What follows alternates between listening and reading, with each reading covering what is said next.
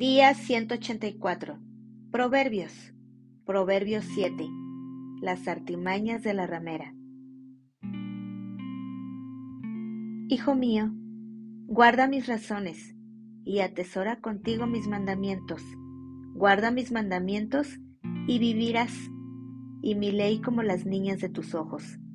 Lígalos a tus dedos, escríbelos en la tabla de tu corazón. Di a la sabiduría, tú eres mi hermana, y a la inteligencia llama parienta, para que te guarden de la mujer ajena y de la extraña que ablanda sus palabras. Porque mirando yo por la ventana de mi casa, por mi celosía, vi entre los simples, consideré entre los jóvenes, a un joven falto de entendimiento, el cual pasaba por la calle junto a la esquina, e iba camino a la casa de ella. A la tarde del día, cuando ya oscurecía, en la oscuridad y tinieblas de la noche. Cuando he aquí, una mujer le sale al encuentro, con atavío de ramera y astuta de corazón, alborotadora y rencillosa.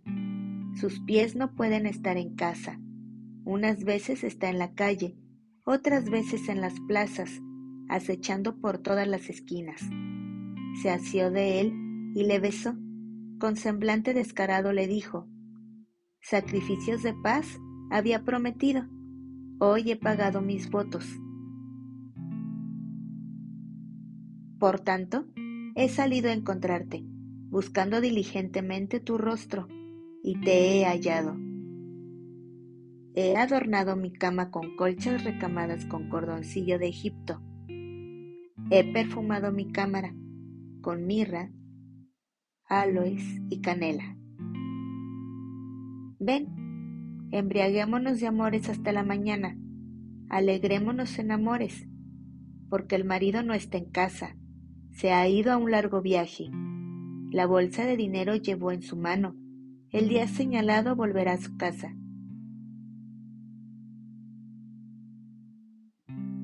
Lo rindió con la suavidad de sus muchas palabras, le obligó con la salamería de sus labios.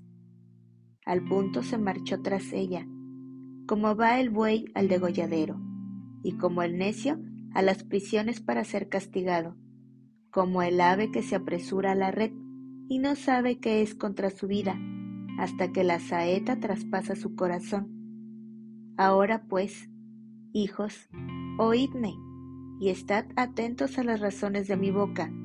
No se aparte tu corazón a sus caminos, no yerres en sus veredas, porque a muchos ha hecho caer heridos, y aun los más fuertes han sido muertos por ella.